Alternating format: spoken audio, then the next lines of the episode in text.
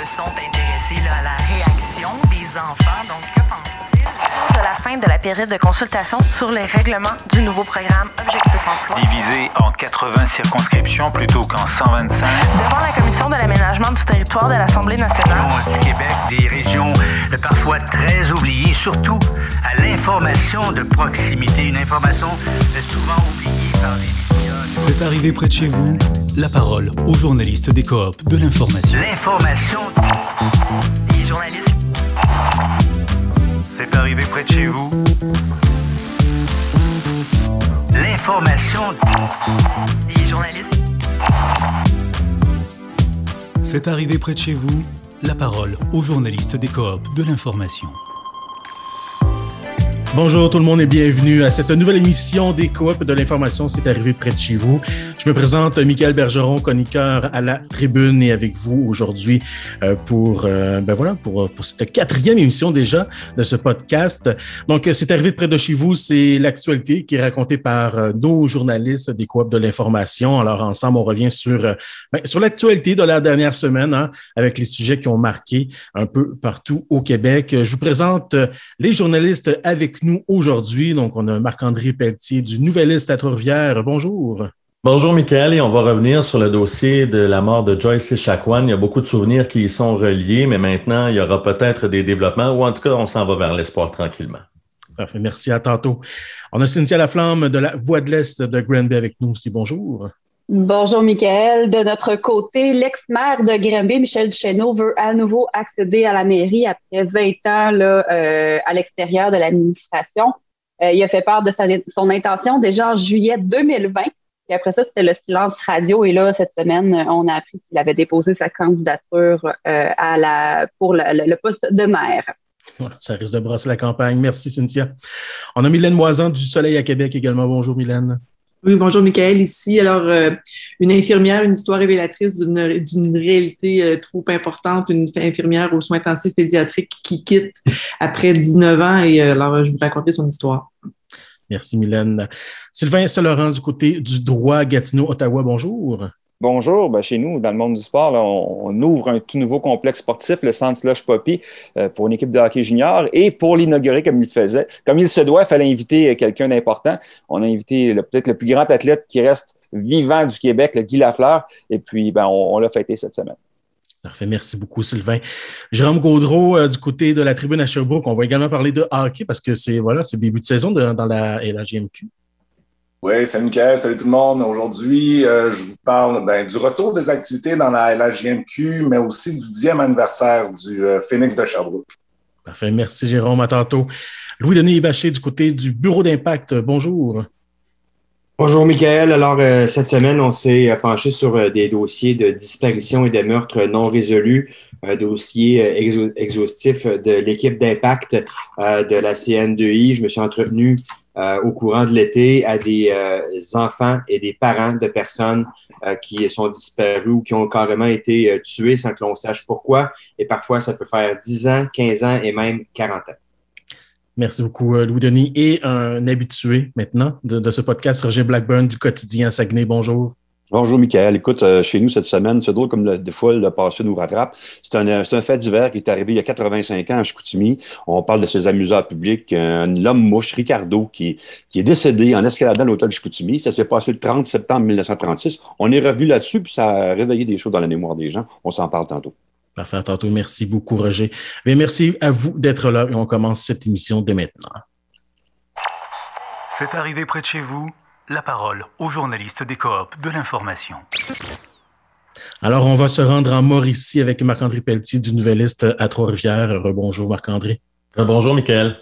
Alors, ben voilà, le 28 septembre 2020, une femme à Tikamek, Joyce Echaquan, décédée à l'hôpital de Joliette dans des circonstances, ben, disons-le, inacceptables. Euh, donc, l'histoire fait, avec raison, beaucoup parler et on en parle encore aujourd'hui parce que Marc-André, euh, c'était il y a un an, mais évidemment, les souvenirs sont, sont encore très vifs et douloureux. Particulièrement pour les proches et la famille de Joyce Echaquan, effectivement, son conjoint et ses sept enfants qui doivent vivre avec cette situation-là, euh, alors qu'on a souligné le premier anniversaire de son décès tout récemment.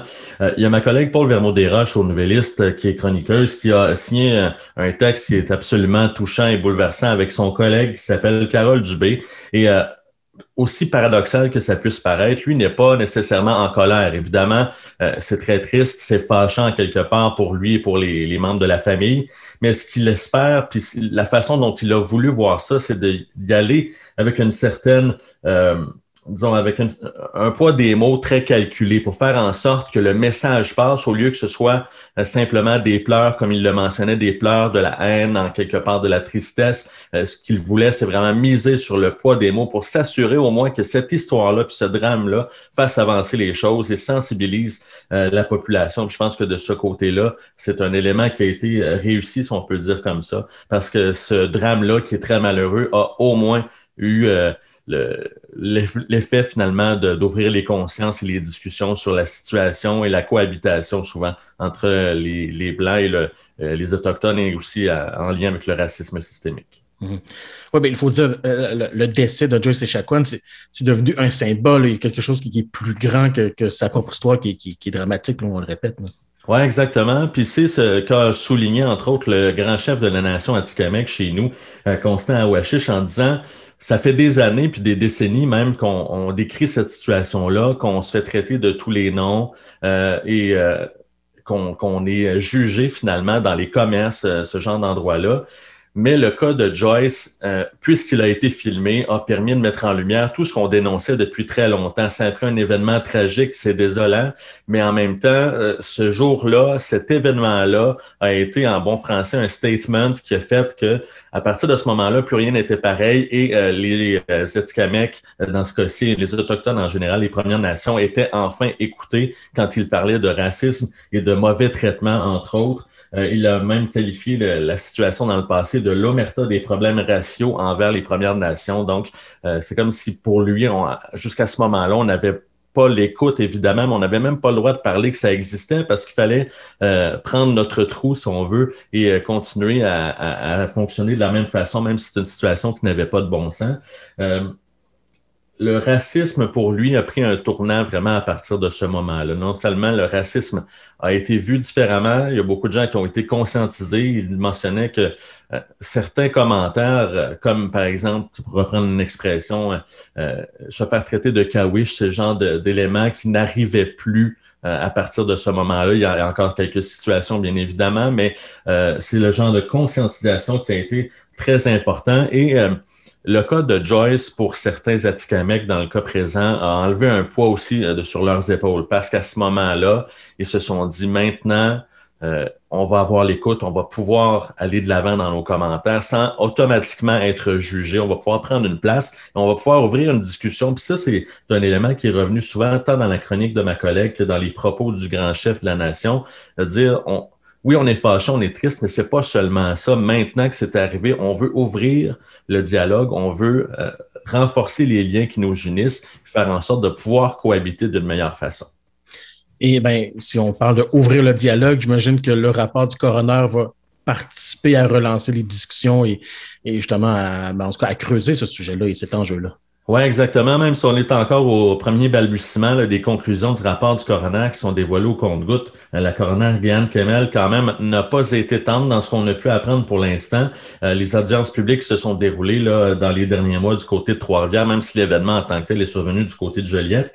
Euh, les recommandations, ou en tout cas les conclusions du rapport démontrent que le gouvernement Legault doit reconnaître l'existence du racisme systémique. Ça, c'est écrit noir sur blanc dans le rapport de la coroner et euh, prendre l'engagement de contribuer à son élimination. Alors ça, ça va être intéressant de surveiller au cours des prochains jours comment le gouvernement Legault va réagir à ça, parce qu'on a toujours nié finalement qu'il y avait du racisme systémique au Québec, mais là, la coroner dit pour que ça change, il va falloir que le gouvernement reconnaisse que ça existe. Alors, euh, ça va être bien intéressant de voir quelle tangente ça va prendre. Elle a parlé aussi d'une mort inacceptable et un décès qui est directement, selon elle, relié aux soins de santé qui n'ont pas été accordés, euh, soit dans le bon temps ou correctement à euh, Joyce Echaquan et c'est un décès qui aurait pu être évité, ce qui est pour elle d'autant plus choquant. Il y a d'autres nombreuses recommandations qui sont effectuées, que ce soit à l'Ordre des médecins, au CIS euh, euh, dans le coin de Joliette. Et, il y en a vraiment une liste assez impressionnante qui, qui, va être dévoilée au cours des prochaines heures, des prochains jours. Mais ce qu'on comprend, c'est qu'en plus d'avoir mis en lumière le, le, racisme systémique et le racisme dont font l'objet malheureusement les communautés autochtones, mais en plus, c'est une mort qui était évitable. Alors, ça ajoute au drame de toute cette histoire-là. Oui, puis il faut dire, pour régler un problème, il faut le nommer. Donc, euh, ces premières lignes euh, du rapport euh, sont loin d'être anodines. Marc-André Petit, merci. Merci. L'information des journalistes. La parole aux journalistes des coops de l'information. Allons maintenant à Granby avec Cynthia Laflamme de la Voix de l'Est. Rebonjour, Cynthia. Bonjour, Michael. Alors, l'ancien maire de Granby, Michel Duchesneau, veut à nouveau euh, accéder à la mairie donc de Granby. Il avait fait part déjà de ses intentions hein, l'été passé, en juillet 2020, mais depuis, c'était le silence radio. Et là, hop, dans les derniers jours, il a finalement déposé sa candidature. Donc, euh, la course à la mairie, j'imagine, s'annonce très intéressante à Granby, surtout que le maire actuel, Pascal Bonnet, bon, s'est retiré de la, vie politique, il ne se représente pas, il ne demande pas un autre mandat. Euh, donc, mm-hmm. les conseillers sortants, eux, euh, veulent aussi devenir maire. Alors, donc voilà, j'imagine que ça, ça met la place pour toute une campagne, Cynthia Granby. Oui, effectivement, les bulletins de vote, les bulletins de candidature peuvent être déposés jusqu'à 16h30 aujourd'hui, le 1er octobre. Et euh, au moment où la diffusion euh, du euh, podcast est, est, faite, on sait qu'au moins ce sera quatre candidats, peut-être plus, qui vont tenter d'accéder à la mairie. Michel Duchesneau, ben, il est bien connu. Hein. Lui a été maire de 93 à 2000. C'est un homme d'affaires bien connu à Grimby. Il est promoteur immobilier. Il a déjà fait de la construction également. Et il considère qu'à 70 ans, il pourrait prendre une retraite méritée mais il veut euh, encore apporter à la collectivité. Euh, il dit d'ailleurs que c'est lui qui a le plus d'expérience en politique euh, parmi les candidats et il compte euh, participer à toutes les activités auxquelles on va l'inviter, incluant le débat sur l'environnement qui va y avoir lieu dans les prochaines semaines. Bon, il risque d'ailleurs de se faire questionner sur le sujet de l'environnement parce qu'il mm-hmm. n'y a pas une feuille de route propre, on va dire ça comme ça. Oui, effectivement, il a fait euh, l'objet de manchettes euh, régulièrement dans les derniers mois, dans les dernières années, euh, pour des notamment des travaux de boisement jugés illégaux. Il y avait l'été dernier, il avait coupé des arbres sans avoir l'autorisation au dans une bande une bande de protection boisée dans le prolongement d'une rue d'un quartier qui le, dont il est le promoteur. Selon lui, c'est une tempête dans un verre d'eau. Il y a de l'aberration dans le plan administratif, de l'abus de pouvoir. C'est ce qui l'a poussé à se représenter à la mairie. Euh, mais il a aussi fait parler de lui l'année dernière pour des travaux illégaux sur un terrain en montagne à Shefford, c'est un village voisin. Euh, il a reçu près de 10 000 dollars en constat d'infraction pour un aménagement de chemin d'accès euh, sans permis. Il a abattu des arbres, il a canalisé un cours d'eau avec un ponceau, il a fait des interventions sur la rive un inspecteur municipal avait été appelé par euh, des gens du secteur et euh, Michel Duchesneau était à, au volant, si on veut, d'une pelle en train de faire les travaux. Il lui a demandé d'arrêter euh, immédiatement et d'aller faire ses demandes de permis avant de continuer. Une demi-heure après son départ à l'inspecteur, la ville reçoit à nouveau un appel. Michel Duchesneau avait continué de niveler le terrain. puis au moment de son retour là, de, de l'inspecteur, Michel Duchesneau était parti. Euh, et d'ailleurs, euh, le ministère de l'Environnement est euh, dans le dossier pour un rejet de sédiments dans un étang voisin, là, dans ce qui était considéré comme des travaux de marécage. donc, il, a, fait parler de lui pas mal. Et d'ailleurs, ce terrain-là, était en vente à 100 000 puis le prix de vente a bondi de 50 000 Ça permet d'amortir quand même les coûts de consommation d'infraction. Donc, on voit que aussi, bon, un peu têtu, hein, on voit qu'il il fait les choses comme il le veut, comme il l'entend. Ça, ça, bon.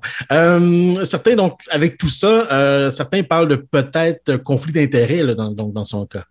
Oui, effectivement. Ma collègue Marie-France Letourneau, là, qui a signé les articles cette semaine, lui a bien sûr posé des questions en la matière, là, lui a ramené ces histoires-là euh, sur la table. Et il affirme que oui, effectivement, les gens pourraient croire qu'il est en conflit d'intérêts, mais qu'il est en négociation ou serait en négociation pour vendre l'ensemble de ces terrains-là pour, pour se dégager de ce conflit potentiel-là.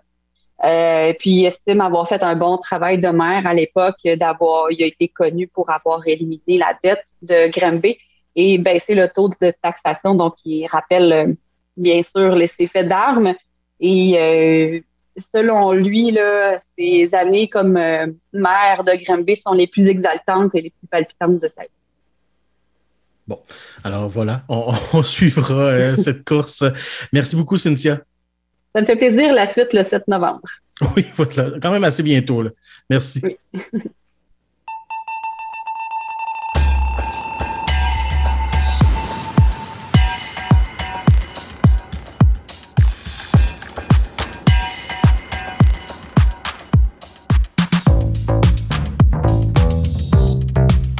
souhaitez commenter l'actualité de votre région, interpeller nos journalistes sur des enjeux ultra-locaux et locaux ou partager votre opinion? Les coops de l'information et CKIA sont à votre écoute. Écrivez-nous à coop.ckiafm.org.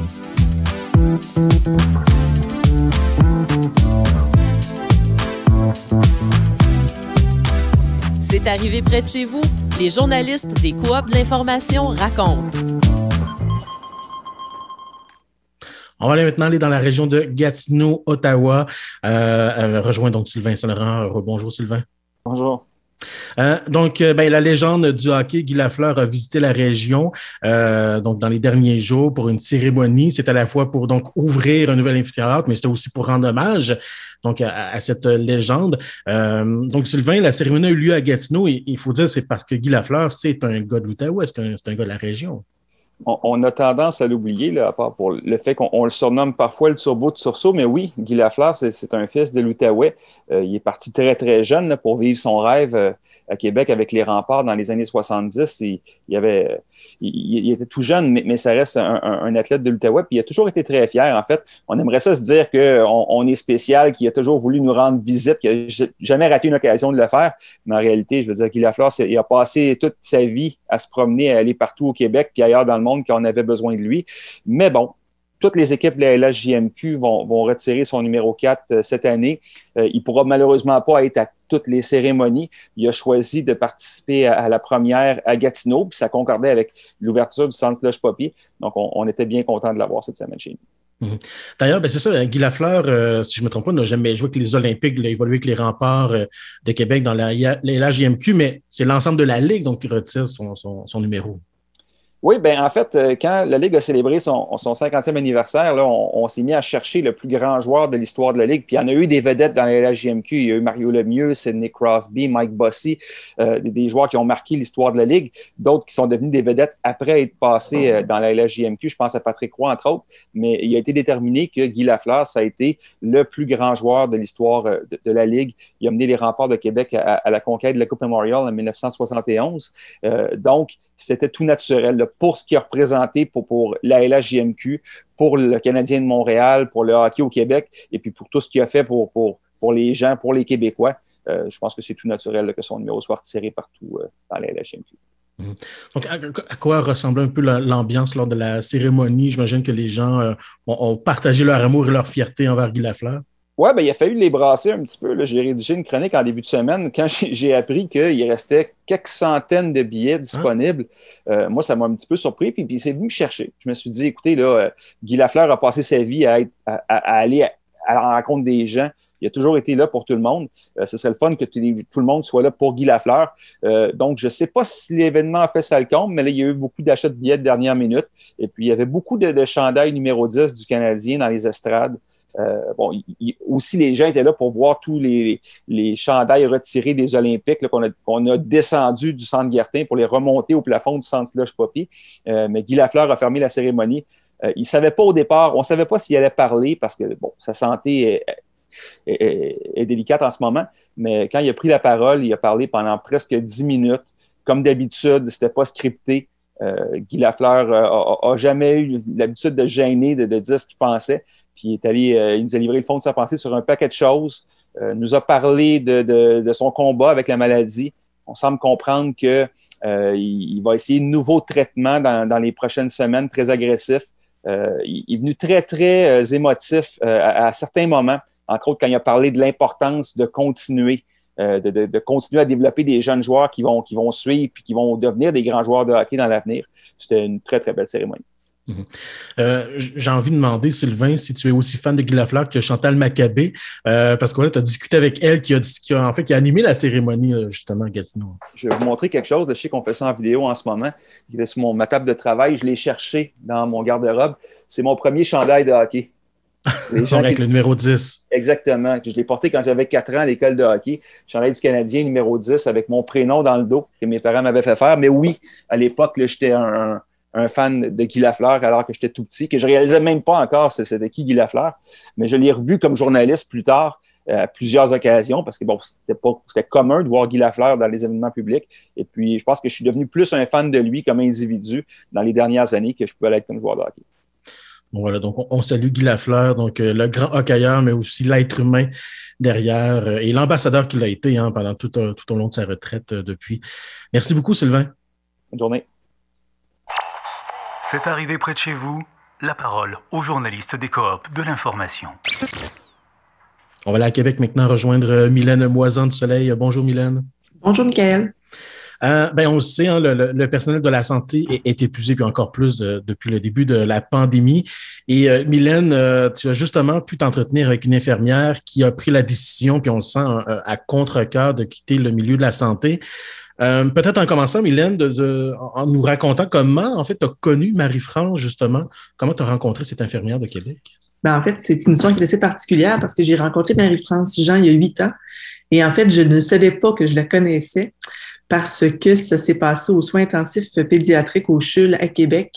Euh, mon garçon, un de mes garçons, mon plus vieux, avait cinq ans. Euh, il a contracté la H1N1, une pneumonie, et euh, il était aux soins intensifs pendant cinq jours et c'est elle, alors que mon gars était entre la vie et la mort, c'est elle qui était l'infirmière attitrée à sa chambre.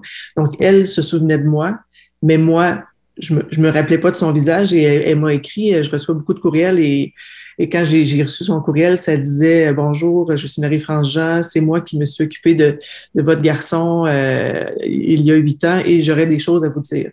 Donc, ça a été particulier comme, comme retour de, de, de la voir revenir dans ma vie, mais cette fois-ci pour parler euh, aux gens pour, pour dire ce qu'elle avait à dire là, sur, euh, sur le fait qu'elle que justement était à un point de sa vie où elle devait quitter le, le, réseau à contre-cœur. Donc voilà, donc elle voulait partager ce, ce qu'elle a vécu. Donc qu'est-ce qu'elle avait à partager justement? Qu'est-ce qu'elle a traversé comme épreuve?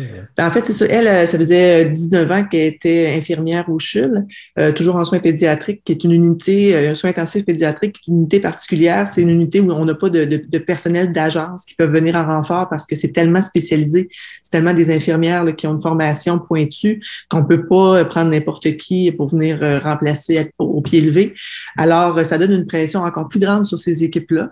Et même à l'époque, même il y a huit ans, il y, avait, il y avait déjà beaucoup de temps supplémentaire et elle, depuis les 19 ans qu'elle travaille là-bas, elle a toujours vu ses conditions s'empirer. Donc, chaque fois qu'une réforme, ben, c'était toujours plus de travail, toujours, plus de temps supplémentaire.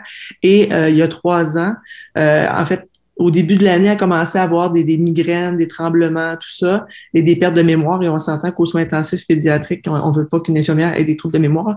Euh, alors, elle, avait deux semaines de vacances qui s'en venaient. S'est dit, bon, ça va faire du bien après mes deux semaines. Elle est revenue le premier, première journée, premier, premier chiffre, on lui a dit, fait du temps supplémentaire ce soir. Alors, elle a complètement, son corps a complètement craqué, elle s'est effondrée. Euh, elle avait beaucoup de migraines. Donc, à partir de ce moment-là, elle était mise en arrêt de travail euh, de façon subite et elle a vécu un enfer, des migraines 24 heures par jour. Euh, et elle s'est retrouvée aussi de, comme de l'autre côté, finalement, du système de santé Et le neurologue, à l'époque, avait prescrit un examen en urgence euh, qui devait être fait dans les dix jours euh, pour voir qu'est-ce qui, qu'est-ce qui se passait. Et ça, ça a pris trois mois avant qu'elle ait cet examen-là, euh, avant de savoir qu'est-ce qui se passait. Et en fait, ça a été très long. Ça, s'est avéré être la, la névragie du nerf d'Arnold, qui est quelque chose d'un nerf coincé dans le bas du cou, qui, qui, qui complique là, tout, le, qui fait, ça fait des migraines. C'est ça qui cause les, les symptômes. Et elle a fait beaucoup de traitements. Ça, ça a pris là, un an et demi à peu près avant qu'ils réussissent à trouver quelque chose qui fonctionnait. Euh, prenait des, doses, là, 40 mg de dilodide, c'est des doses de cheval, c'est des doses qui sont données en soins palliatifs. Euh, donc, euh, c'est ça. Donc, finalement, ça en est sorti. Euh, et euh, elle a réussi. Bon, finalement, là, elle était comme sur le bord. Elle, elle voulait toujours revenir. Elle a toujours fait des suivis avec le, le, CHUL pour revenir, tout ça. Et elle était sur le point de revenir. Et là, le CHUL lui a dit, parce qu'il manquait quelques mois pour ajuster ses, ses, médicaments. Et le CHUL lui a dit, désolé, ma belle, ça fait trois ans, ton lien d'emploi est coupé. Alors, le 6 août, on lui a annoncé ça. Euh, et ce qui est arrivé, c'est que là, elle était un peu, un peu étonnée de voir qu'il n'y avait même pas d'ouverture. Elle a essayé de voir avec son syndicat, il n'y avait aucune ouverture pour revenir. Et là, parce bon, qu'elle, parce qu'elle était vraiment sur le bord de revenir, voilà. oui, elle voulait revenir. C'était vraiment ça. Elle voulait revenir, euh, soigner les enfants, tout ça. Euh, et finalement, alors, il, y a dû y avoir des gens qui se sont parlé à l'interne, mais une semaine et demie après, ils l'ont rappelé. Ils l'ont dit, ah ben là, finalement, on aimerait peut-être ça que tu reviennes. On aurait peut-être besoin de toi, mais tout de suite. Alors là, ça déjà, ça fonctionnait pas. Et on lui a imposé une, plusieurs conditions. Et une de ces conditions-là, c'était de, de, de ne pas tomber malade pour les six prochains mois. Alors, c'est un peu dur à, à, prendre comme entente. Hein? Alors, c'est ça. Donc, elle a vite compris que finalement, là, le, système n'allait pas du tout tenir compte d'elle. Je veux dire, c'est sûr que quand tu reviens d'un congé de trois ans, ça se peut que tu prennes une journée à, gauche et à droite, mais là, le, système pour la réintégrer, le réseau pour la réintégrer, voulait absolument pouvoir compter sur elle comme avant, toujours 12, euh, 16 heures par jour.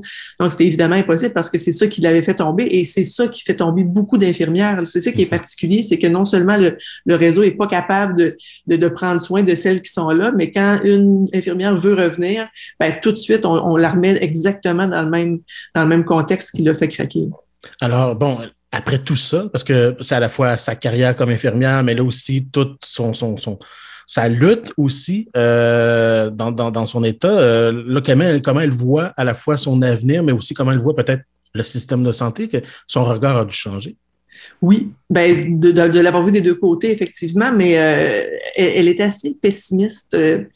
Euh, elle, elle, m'a dit, je ne l'ai pas écrit, mais elle a dit qu'elle sent que le, système est vraiment sur le point de s'effondrer. C'est le sentiment qu'elle a, que, que, que, ça tient vraiment, même plus avec la broche, là, ça tient du foin. Ça, le, quand, quand, parce qu'elle parle encore avec ses collègues, avec les autres infirmières, il y, en a tellement qui sont sur le bord de craquer comme elle, puis elle voit mal comment c'est comme si le problème était rendu tellement grand qu'elle ne voyait plus comment il pouvait être réglé.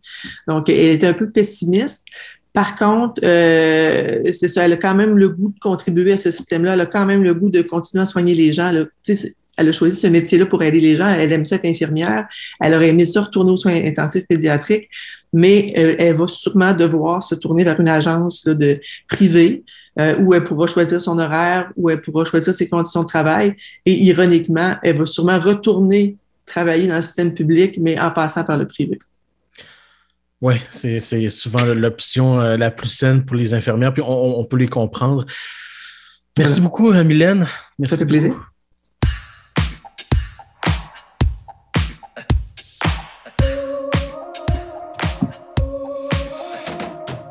Chaque semaine, les journalistes des Coop de l'information vous racontent l'actualité de toutes les régions du Québec.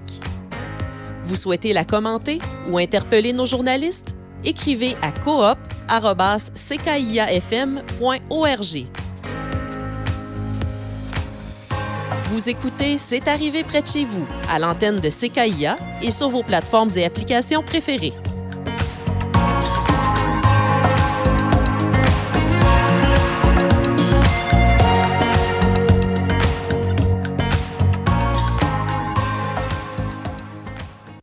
On va maintenant aller du côté du bureau d'impact avec Louis-Denis Bachir. Bonjour Louis-Denis.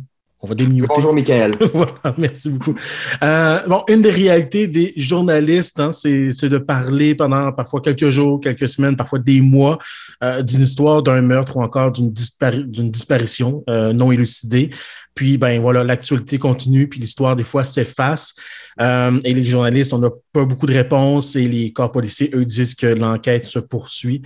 Euh, donc, Louis Denis, cet été, euh, on soulignait le décès brutal donc, et mystérieux d'une jeune femme de Fournier, c'est dans l'Est, dans l'Ontario. Et en décembre, on soulignait un autre anniversaire, celui du meurtre crapuleux, donc d'une autochtone enceinte de sept mois dans le parc de la Gatineau. Et, donc, c'est deux exemples justement de, cette réalité avec laquelle on, on jongle comme journaliste. Effectivement. Euh, L'idée de, ramener quelques euh, décès euh, inexpliqués pour l'instant et disparitions euh, euh, mystérieuses a commencé cet été avec le dixième anniversaire du meurtre d'une étudiante du cégep de l'Outaouais qui s'appelle Valérie Leblanc, qui est un dossier qui a secoué toute la province parce que c'est passé le, jour d'une rentrée scolaire. Alors, à partir de ce moment-là, on a décidé euh, de prendre la balle au bon, oui, de souligner cette disparition-là et de rappeler encore aux gens euh, qu'on cherche toujours de l'information. C'est des cas qui sont toujours euh, non élucidés. Et on a décidé d'élargir euh, notre recherche à d'autres euh, cas de disparition et de meurtres non résolus. Alors, comme tu le disais si bien, en septembre, euh, on a souligné le décès de Jessica Godin. Elle a été happée mortellement sur un chemin de campagne de Fournier. C'est dans l'Est ontarien. Pour vous donner une idée, c'est entre Hawkesbury et Ottawa. Euh, c'est un, une région euh, francophone de l'Ontario. Et on en parle encore énormément dans ce coin-là. Je me suis entretenu avec la mère de Jessica, Nathalie Godin, euh, qui, elle, me dit effectivement, les médias ont un rôle très important à jouer, à jouer parce que parfois, on peut entendre des commentaires euh, indiquant que ben, les, les, les, médias ou les journalistes peuvent ressembler à des vautours qui tentent de rapporter la nouvelle la plus euh, euh, sensationnelle possible. Mais il y a un rôle extrêmement important des médias, c'est d'éviter que ces gens-là tombent dans l'oubli parce qu'on n'a toujours pas trouvé euh, la personne qui est l'auteur du délit de fuite mortel. Euh, et euh, tout ça nous a ramené à une autre cette fois la fille d'une victime de meurtre qui, elle, a décidé euh, de prendre les choses en main euh, pour élucider les trop nombreux cas de disparition et de meurtre non résolus. C'est une gatinoise euh, qui s'appelle Marie-Claude Blanchard.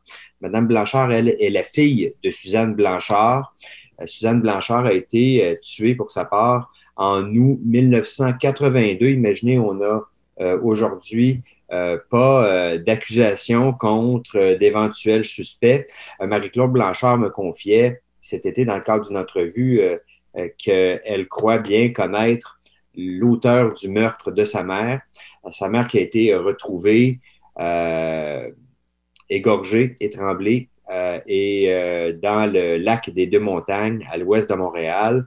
elle m'a parlé du, calvaire que traversent les familles euh, qui n'ont toujours pas de réponse parce qu'elle l'a appris lorsqu'elle avait 12 ans. Elle avait 12 ans quand sa mère a été tuée et elle n'a appris le décès de sa mère qu'une semaine après parce qu'elle était dans un camp de vacances, un camp d'été et elle le su seulement qu'à son retour.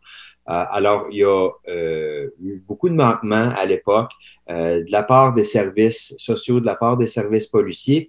Et elle m'a même dit que le bureau du coroner qui était en possession de son, du dossier du décès euh, de Suzanne euh, Blanchard avait jeté plusieurs boîtes de preuves pour faire de la place physique euh, dans les années 90 et 2000.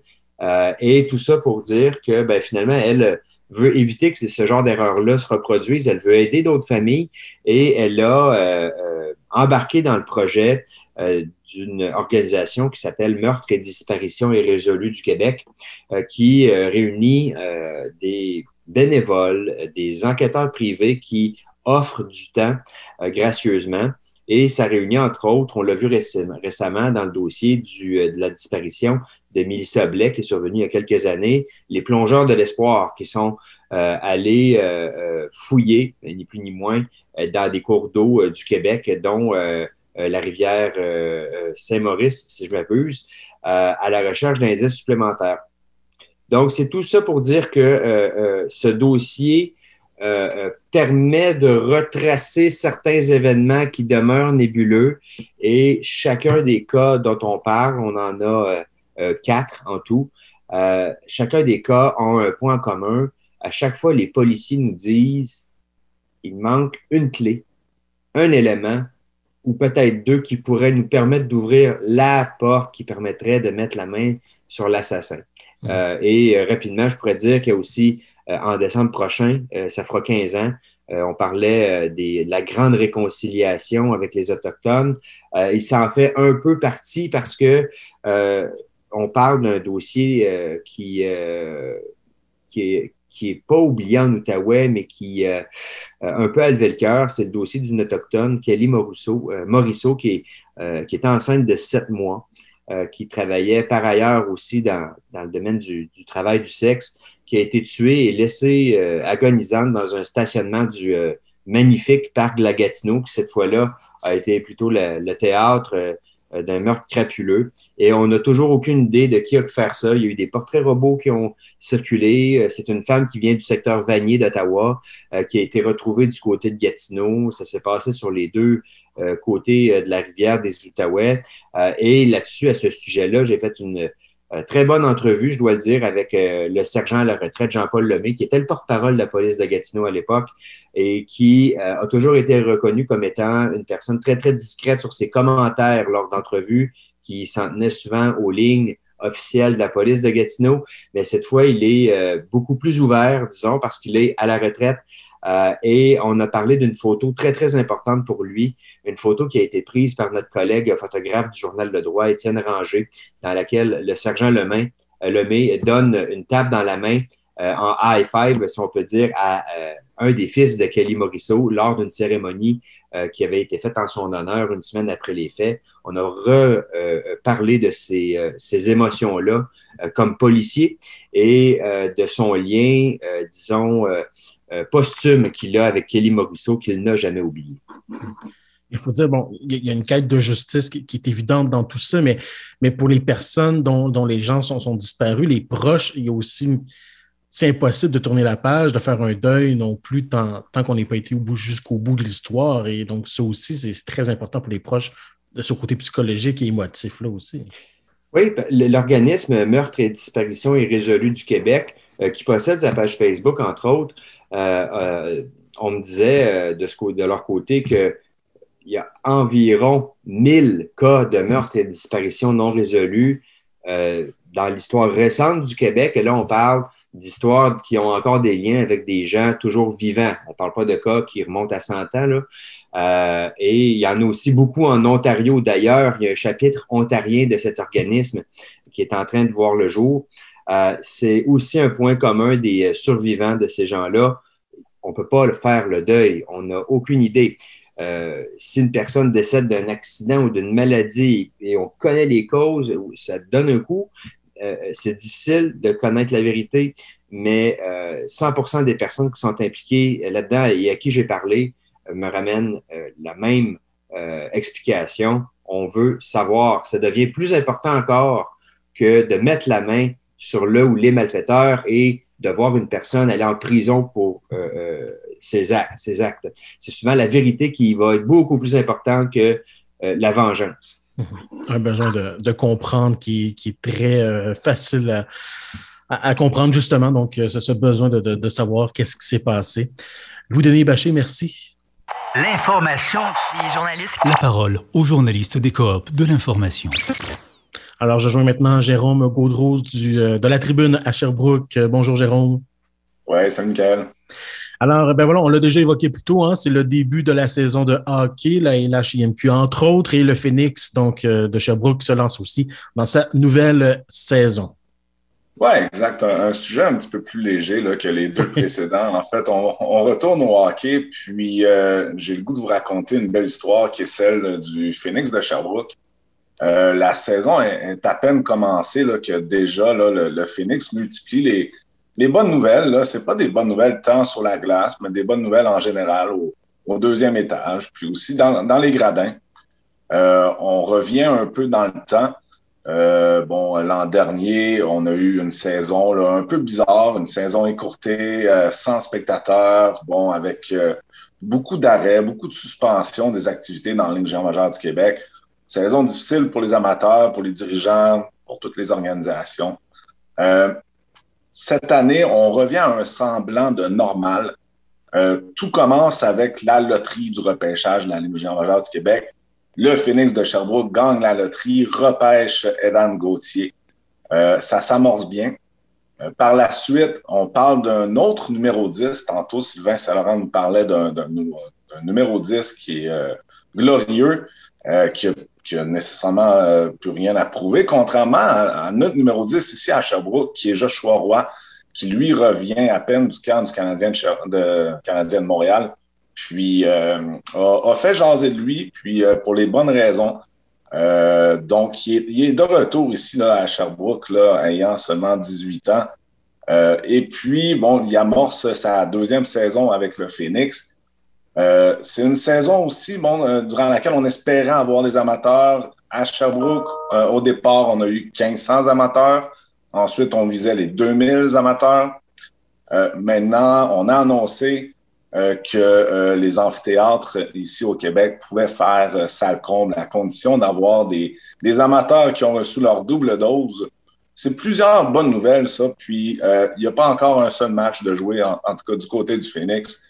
C'est ça, ça, ça s'annonce bien. Les partisans sont contents et puis tout ça est perçu comme un cadeau de, dixième anniversaire, si on veut, par le Phoenix de Chabot, qui euh, célèbre là, ses dix ans là, cette année. Ben oui, ben parce que bon, déjà, l'ambiance va être très différente de l'année passée avec les villes bulles hein, qui, avait été, euh, en tout cas, je sais que ça a été testé quelques fois. Euh, donc, dixième anniversaire. Donc, c'est une grosse saison. Est-ce qu'on est, déjà planifié de célébrer cette décennie du côté de Sherbrooke? En fait, il y, a, plusieurs projets, il y a plusieurs idées qui ont été lancées aussi. Euh, on parle de bon, c'est une célébration qui va s'étaler durant toute la saison. Euh, la cerise le Sunday, évidemment, ça aurait été une participation là, euh, à la Coupe Memorial ou une participation du moins là, en série, faire long chemin en série. Ce qu'il faut savoir, c'est que la Coupe Memorial cette année est présentée à Saint John, ce qui permet aux équipes de la Nouvelle majeure du Québec de pouvoir obtenir deux billets de participation pour la Coupe Memorial euh, ça, ça incite beaucoup les organisations à y aller le tout pour le tout. Euh, on pense notamment aux remparts euh, de Québec, aux Sea Dogs de Saint John qui vont participer par défaut aussi à la grande valse printanière de la Ligue canadienne de hockey. Le Phoenix de Sherbrooke n'est peut-être pas dans le coup, du moins pas pour l'instant. Ce serait surprenant de, de voir le Phoenix euh, être arrivé à maturité là, cette année, là, euh, vise plutôt la Coupe l'an prochain. Euh, mais quand même, je pense qu'en tant qu'amateur d'hockey et évidemment journaliste sportif, tout ce qui se passe depuis quelques jours, ce n'est que du positif parce qu'avoir des, des, des, spectateurs dans les grands dingues, c'est le pain et le beurre de, des 18 organisations de la Ligue générale du Québec. sans revenu à la billetterie, ben, à long terme, ça ne ça, ça pourrait pas fonctionner. Non, et euh, ça, donne aussi une ambiance. Hein. On parle toujours du, euh, du, 11e joueur, 7e euh, joueur en fait. Euh, ouais. 6e joueur, je suis mêlé dans mes chiffres. On voit à quel point je suis le hockey. Mais. c'est le septième joueur avec Septième, c'est ça. Voilà, avec le gardien de but, c'est ça, septième joueur. Euh, tu as parlé déjà, Jérôme, de Joshua Roy, donc c'est ça qui a participé au camp du Canadien. Est-ce que ça a été un bon camp pour le joueur? Un excellent camp. on pensais pas que Joshua Roy allait participer au camp principal. C'est un choix de cinquième ronde. Euh, il a été repêché cet été, à 18 ans. Euh, vient, euh, en fait, il vient tout juste d'avoir 18 ans en plus. Il a participé au camp des recrues, a super bien fait. je pense qu'il a étonné. À, à, la première minute où l'organisation du Canadien l'a vu avec ses 20 livres en moins là, sur sa charpente, ça a déjà été euh, une surprise. Puis euh, on, peut croire que Joshua Roy a pris son été au sérieux, puis qu'il euh, se présentait avec des, super belles intentions, celle de, surprendre, celle de, faire bonne impression. A participé au camp du Canadien, a joué un match hors concours contre les sénateurs d'Ottawa, un match intra-équipe avec deux buts euh, pour euh, une recrue là, comme Joshua Roy, je pense qu'il peut dire mission accomplie là, pour les, les, derniers jours. Parfait. Bien, Jérôme Gaudreau, je te souhaite un bon début de saison. Merci. Merci à vous. C'est arrivé près de chez vous. La parole aux journalistes de la coopérative de l'information. On termine l'émission avec Roger Blackburn du côté du quotidien Saguenay. Bonjour Roger. Bonjour, Michael. Alors, ben, il y a 85 ans, euh, environ 2000 personnes se réunissaient dans le centre-ville de Chicoutimi pour voir euh, un Ricardo escalader un immeuble de 23 mètres. Là, évidemment, c'est un autre Ricardo là, qui oui. dans un autre domaine complètement. Euh, Peut-être, Roger, justement, nous, nous dire qui était ce Ricardo et pourquoi il escaladait comme ça les murs dans le centre-ville? C'est drôle, comme des fois, les rappels historiques, c'est important pour les gens. On, dit souvent que les jeunes ne connaissent pas l'histoire du Québec, ne connaissent pas l'histoire du pays. Alors, ils connaissent souvent encore moins l'histoire de nos villes. Et souvent, ben, la, Bibliothèque des Archives nationales nous pousse à l'occasion des éphémérides comme ça qui nous permettent de nous ramener au passé. Alors, il y a 85 ans, écoute, on est le 30 septembre 1936. Il y a, euh, la population est quand même en explosion à Chicoutimi. Les gens euh, participent à toutes sortes d'événements. Ils ont le goût de se rassembler. Et il, y a, un duo, en fait, un trio de, de, d'animateurs, si tu veux, de, de, gens qui font du burlesque et puis du cirque qui se promènent à travers le Québec. Ils sont à, ils pour donner une représentation le 1er octobre. Alors, le 30 septembre, pour faire la promotion de l'événement qui va se dérouler le lendemain au Colisée de Chicoutimi à l'Arena, Ricardo, qui est un funambule, un acrobate, un gymnaste qui... Euh, ça, dit, alors décide d'escalader l'hôtel Chicoutimi devant les gens pour faire de la popularité, puis rassembler le monde. Il y a que 2000 personnes en plein milieu de la rue qui regardent euh, le funambule le grimper dans le mur. Parce que le coin de la bâtisse, il y a des briques qui sont euh, en, porte-à-faux un peu, qui sortent du bâtiment, et ça grippe après ça comme un homme araignée.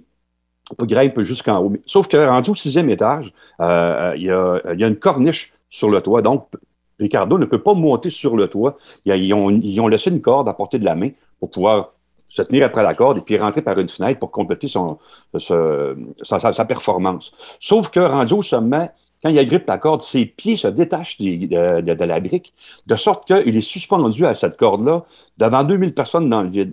Et là, le pauvre gars pas capable de se, de, de, de, de, se, de, se remonter sur la corde, de faire, mettons, de nouer la corde après son bras pour se tenir, échappe la corde parce qu'il est à bout de force, tombe devant les 2000 personnes, s'écrase sur le trottoir et se fracasse le corps.